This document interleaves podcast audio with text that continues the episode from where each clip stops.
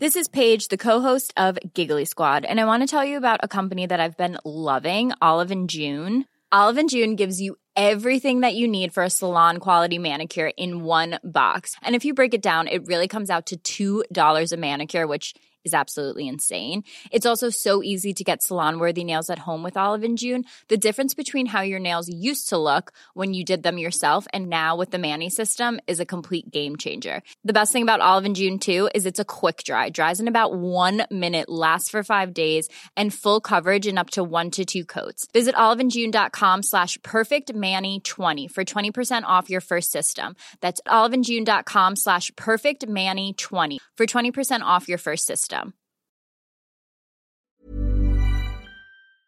Doctora Leineta Maya, gusto en saludarla, bienvenida. Gracias, Jesús Martín. Es un gusto estar acá contigo este, y que tu audiencia eh, poder compartir con ella toda esta información. Y agradecerle a la doctora Leineta Maya, porque eh, también es la escucha desde hace mucho tiempo de nuestro programa de noticias, ahora Así aquí en el. Heraldo. Gracias por estar aquí con nosotros, Sí. doctora.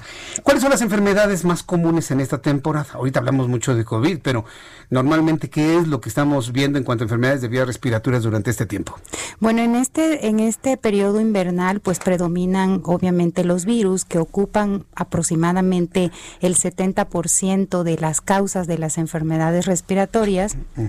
Y también dentro de todos estos virus hay muchos, eh, eh, por ejemplo el adenovirus, el virus incitial respiratorio, la parainfluenza y el protagonista hasta antes del COVID que era la influencia de todas las enfermedades respiratorias invernales, que son causantes de, por ejemplo, faringitis, bronquitis, eh, el resfriado común que también se le podría decir a la influenza que ocasiona todos eh, los síntomas, que en realidad son enfermedades eh, muy similares, pero sí todos este tipo de virus también pueden causar neumonía de etiología viral y que luego, pues de acuerdo a las defensas de cada persona y a la parte fisiológica de la enfermedad, pues se podría desarrollar neumonía. Entonces, no nada más es el COVID, sino que también hay otro tipo de, de de virus que tenemos en cuenta en este momento, ¿no? Entonces, la mayoría de las enfermedades en vías respiratorias, cuando sentimos esta irritación en garganta, en amígdalas,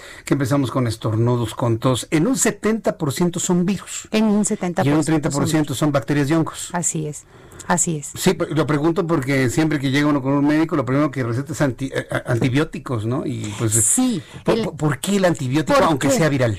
Porque es muy difícil diferenciar a veces entre una infección viral y una infección bacteriana.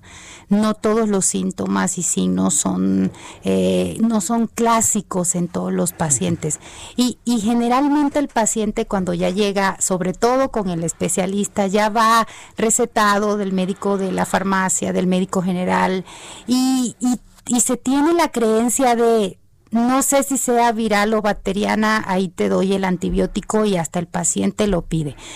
Pero lo que sí está demostrado es que el virus cuando llega y penetra y altera toda la parte fisiológica de, de las células de defensa Sí. y de acuerdo al sistema inmune del paciente produce linfopenia, o sea, baja los linfocitos, que son las células de, de defensa. De hecho, esta es una de las características de los virus.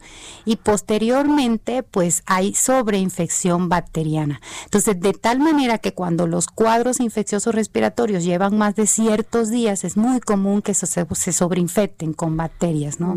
Y eso pasa mucho en México cuando Sí. las personas se esperan hasta el fin, ya cuando Así no es. pueden y ya van con un estado de salud muy, muy afectado. Sí, ¿no? se confían y, y no tratan a tiempo la enfermedad y, y obviamente avanza y se, se complica, ¿no? Y, to- y por ejemplo, en el caso de la influenza, ahí sí es muy importante recalcar, o sea, tiene cura y entre más temprano se trate es mejor porque hay antivirales que si se dan al inicio de los, de los síntomas está muy claramente demostrado que frena el proceso de la evolución hacia la neumonía. Obviamente también hay que tener en cuenta eh, eh, el huésped, la característica del huésped, la- las enfermedades comórbidas o acompañantes a los pacientes en sí, pero en realidad si, si se acude a tiempo con el médico especialista, eh, pues obviamente la enfermedad es curable y el paciente tiene mejor eh, eh, pronóstico en cuanto a su salud. Y no esperar a veces tampoco a que pues se complican y, y, no se atienden a tiempo. Entonces, todo esto hace de que los antibióticos se prescriban de una manera regular, especialmente por las altas especialidades. Ahora, los médicos generales y los médicos especialistas están identificando qué es qué cosa. Es decir, no todos lo están enviando a COVID, no, no, eh, no hay una confusión en cuanto a la sintomatología, porque inclusive el propio SARS-CoV-2 está dando sintomatologías que confunden mucho otro tipo de enfermedades. ¿Cómo está sucediendo hoy el diagnóstico de estas enfermedades? Eh, en medio de, toda esta vorágine del COVID-19. Sí, es confuso porque los síntomas de influenza y, y, COVID son similares, sobre todo al inicio. Hay ciertas características que lo hacen diferente. Por ejemplo, en la influenza la fiebre súbita. En el COVID no necesariamente, es un ejemplo. Pero es muy difícil distinguir. Y ahorita en esta época que hay influenza y COVID, lo primero es, eh, por ejemplo, lo que estamos haciendo es, si tiene los síntomas, hacer las dos pruebas. Si no se puede tener la prueba inmediatamente, la recomendación oficial y de todas las organizaciones es que empecemos con un tratamiento antiviral a tiempo si sospechamos influenza y hacer la prueba de COVID y ya después descartamos y retiramos medicamentos. ¿Y esto por qué? Porque la influenza es curable si se trata a tiempo, mientras que el SARS-CoV eh, el SARS-CoV-2, que es el COVID, pues eso depende de la respuesta inmune del paciente y no tenemos tratamiento. Entonces, sí hay que un poquito jugarle de acuerdo a los conocimientos médicos, de ahí la importancia de acudir a tiempo al médico y, y, digo, y con todo respeto a los médicos generales, este pues ya cuando las cosas se complican, sí es recomendable buscar este médicos especialistas que tienen un poco más de experiencia en este tipo de, patologías. ¿Qué es la parte que no le gusta a muchos de las a muchos integrantes de la sociedad mexicana por pues son consultas caras, cuando se va con el médica, eh, con el médico especialista, no baja de, mil pesos la consulta, se quiere ir a un hospital público, pero está en este momento lleno de enfermos de COVID como que se está haciendo un caldo de cultivo nada agradable para otras enfermedades, doctora. Así es, aquí la única ventaja en este momento, por ejemplo, ahorita en Ciudad de México, en el caso de la influenza, solo ha reportado que ayer revisé la estadística epidemiológica, un solo caso de influenza H1N1. Entonces, si tenemos el cubrebocas y si tenemos... Eh, puesto todo el tiempo es una medida de protección, tanto para el COVID como para los adenovirus, como para el virus incital, como para la, la, la, influenza.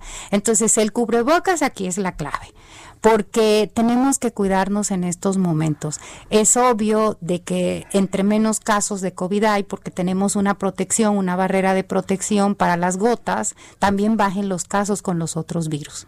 ¿Ok? Sin embargo, es muy importante tener en cuenta que pueden coexistir dos virus.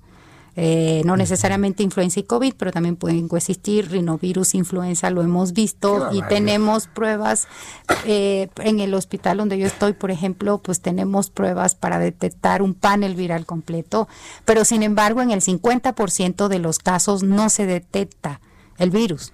Eh, aunque tengan la enfermedad, porque todo de, acuerdo depende a los días en que se detecte la prueba del inicio de los síntomas. Entonces es bastante complejo y de ahí la importancia de tener como ese juicio, juicio clínico para detectar a tiempo las enfermedades y, saberlas tratar. Yo lo que veo es que, bueno, en el caso del SARS-CoV-2 y otras enfermedades, eh, la salud del sistema inmunológico es fundamental, ¿no? Para poder salir adelante. Así es, el mecanismo de defensa que tenga el paciente, el huésped, la respuesta inmunológica a qué me estoy enfrentando, cómo mi cuerpo se va a defender. Y para esto es muy importante, las personas que tienen enfermedades asociadas, por ejemplo, diabetes, hipertensión y los que tienen patología pulmonar crónica son los más afectados, los que tienen alergias respiratorias, porque también en esta época se suman las alergias por los altos niveles de contaminación y los virus exacerban las enfermedades respiratorias crónicas pulmonares cuando hay sobreinfecciones agregadas. Entonces, es importante el paciente que tiene factores de riesgo, la obesidad. La obesidad lo hemos visto. Entre más obeso, la probabilidad de que le vaya mal eh, eh, es, es alta. No sabemos en realidad por qué, pero si lo vemos, no hay como estudios que lo hayan demostrado. Pero esas tres enfermedades son las enfermedades que tienen más factores de riesgo para que el paciente se ponga grave. Y de verdad, lo más importante aquí es atenderse a tiempo. Buscar ayuda a tiempo, no dejarse. Y la mayoría de la gente cree creo que es una simple gripita. Y así empieza, entonces así se van dejando y ya cuando ya acuden ya es demasiado tarde. Pues eh, doctora Leineta Maya Bermúdez, denos alguna recomendación a donde el público puede acudir para de alguna manera pues descartar algún tipo de enfermedad, obtener más información de lo que usted nos ha dado. ¿Tiene alguna página de internet, algún número telefónico que nos comparta, doctora? Eh, sí, eh, bueno, eh, lo, importante aquí es que el médico, el, el, paciente vaya con su médico de cabecera. Ah, que generalmente, sí, o sea, un internista, eh, el neumólogo, porque el que trata todas estas enfermedades es el neumólogo, porque la infección es pulmonar, o incluso también un infectólogo. Digo, pero que tengan un médico de confianza, que, que tenga mucha experiencia, sobre todo ahorita que hemos ganado mucho en tratar esta, y, y bueno, pues, y, y, que, y que busque ayuda, que no se deje, ¿no? Y pues sí, yo estoy a sus órdenes en el Centro Médico ABC. El teléfono de mi consultorio es el 55 5272 3925 y 55 5272 2431. Pues me pueden seguir en Instagram como doctora DRA de doctora guion bajo Leinet.